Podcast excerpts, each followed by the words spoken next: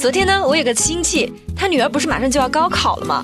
然后他就过来问我啊，哎，芝芝，你读书的时候有没有吃那个忘不了营养胶囊啊？这个真有用吗？我当时也是一愣，嗯，我倒是没吃过，我只记得我有个同学是偷偷吃了，后来，后来他好像去复读了。我操，无情！欢迎收听热乎知乎，我是芝芝，一起来刷新今天的知乎热榜吧。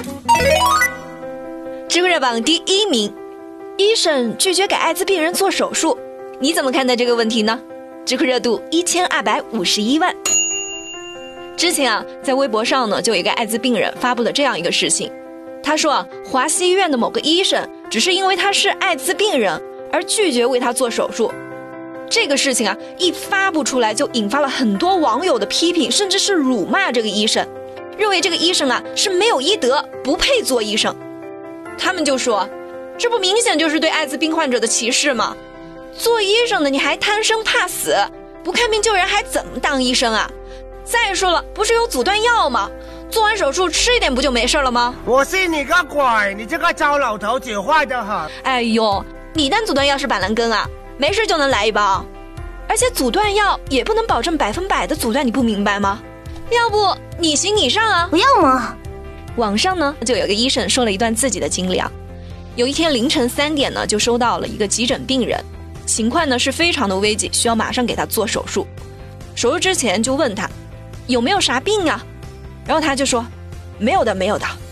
可是呢，等手术做完了，这个噩耗呢也就传来了。原来这个人啊是 HIV 阳性。嗯，参与手术的四个人呢，除了主刀医生，所有人都没有结婚。想想啊，那么多好吃的还没有吃，好玩的地方还没有去过，想死的心都有了。然后大家呢就赶紧吃了阻断药。那几个月啊，我过得真的是生不如死，头发都快掉光了，体重呢也暴瘦了三十斤，整宿整宿的就是睡不着。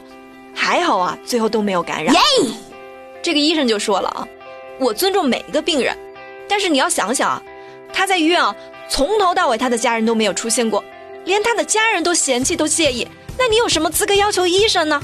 大家都是混口饭吃啊。如果说我有艾滋病，我是医生，我要给你做手术，那你会拒绝吗？那如果你拒绝了，我可不可以这样说？你是不是歧视艾滋病人啊？又不是一定会感染，你太过分啦。你拒绝了我这颗想要行医救人的高尚的心。嗯，先不说这个医生说的对不对啊，只是想说的是，其实啊，医生和消防员还有一些特定的职位，他们在某种意义上呢是属于一种公共的资源。举个例子来说吧，假设说有一个医生，他的一生呢能够治疗五千个病人，而在救治第五百个病人的时候呢，他因为自我保护不当而提前结束了自己的职业生涯，这就会导致啊之后的四千五百个患者没有人治了。这其实就是一种资源的浪费。大家要知道啊，一个医生从学习到能做手术，他是需要花费十几年甚至是几十年的时间啊。你说的对啊，你是个聪明人啊。所以呢，如果说你有艾滋病，请告诉医生。绝大多数的医生和护士呢，都会做好保护措施，然后冒着风险去给你做这个手术。但如果说这个医生给你拒绝了，也请不要谩骂他，因为他的身后也还有他的父母、老婆、孩子呀。嗯。生而为人，大家都相互理解一下吧。当然啊，也希望我们的社会环境呢，能够更加的宽松一些，给艾滋病人多一些包容和理解，这样他们也不会感觉是被大众给排斥、给拒绝。一些人呢，也不会再去特意的隐瞒病史，然后呢，自觉的去接受一些正规的治疗，这样呢，这个病也不会扩散的那么快了。知乎热榜第二名，嗯，你觉得结婚门当户对真的重要吗？知乎热度六百一十四万。郭德纲老师呢有个相声是这样说的：“门当户对简直是太重要了，世界首富怎么能和说相声的闺女在一起呢？人家男方想的是怎么多买几个国家，女方想的是怎么打包今天的剩菜。结婚不讲究门当户对，不是七仙女就是朱丽，这不所以他们最后都悲剧了吗？”有些网友就表示反对了：“哎，怎么能这样说呢？”爱情是非常神圣、非常纯洁的，好吧？只要是他一直对我好，就算是陪他吃糠咽菜，我都愿意。哇哦！你们过得好不好，又不是门不当户不对造成的，是你们自己本身就不够相爱，好不啦？那有网友就说了，谈恋爱你在不在乎门当户对，我当然不要紧啊。甚至你在不在乎性别我都不要紧的。哼，这能一样吗？结婚是两个人的事情吗？结婚是两家人的事情啊！你结婚不只是你要喜欢对方，你的家人也在被迫的在法律上跟他成为亲戚啦。嗯，你能够忍受人家姑娘婚后跟你挤公交、坐地铁、住廉租房，但人家爸妈不能忍啊！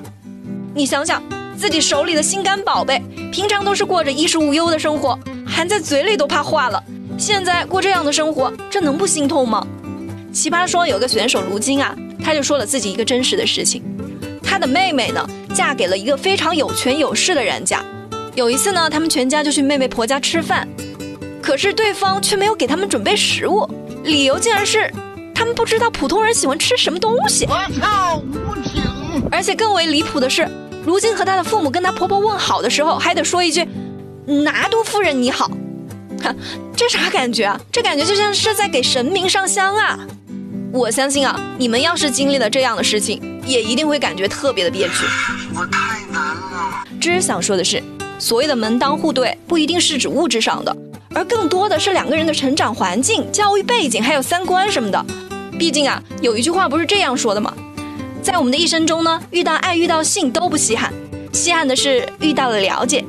我想吃露天烧烤，你说太不卫生，让人反胃；我想去看话剧，你说票价太贵，还不如看看视频。那估计这样的婚姻难了。谈恋爱的时候呢，感觉一切都非常的浪漫，好像什么都能忍受。可是结婚之后呢，你就会发现，生活中的每一分每一秒的相处，都会决定着你们将来是越走越近，还是越走越远。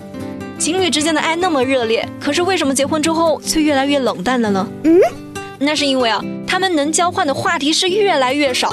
所以很多夫妻并不是不爱对方了，而是他们没有办法再融入到彼此的社交圈了。结婚之后啊，要面临的问题简直是太多太多了。就比如说教育小孩吧，你们教育小孩的理念是来自于什么东西啊？其实就是你们自身的教育背景。如果说你跟你的老公或老婆对于教育小孩的态度是天差地别的，你说从小要培养小孩的兴趣爱好，唱个歌、跳个舞啥的，他说，哎，学那个有啥用啊？又不能当饭吃。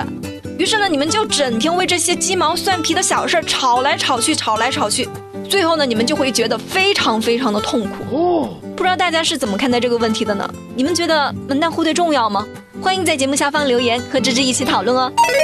好啦，最热最热尽在知乎，带你深挖不一样的知乎世界。我是芝芝，我们下期再会啦。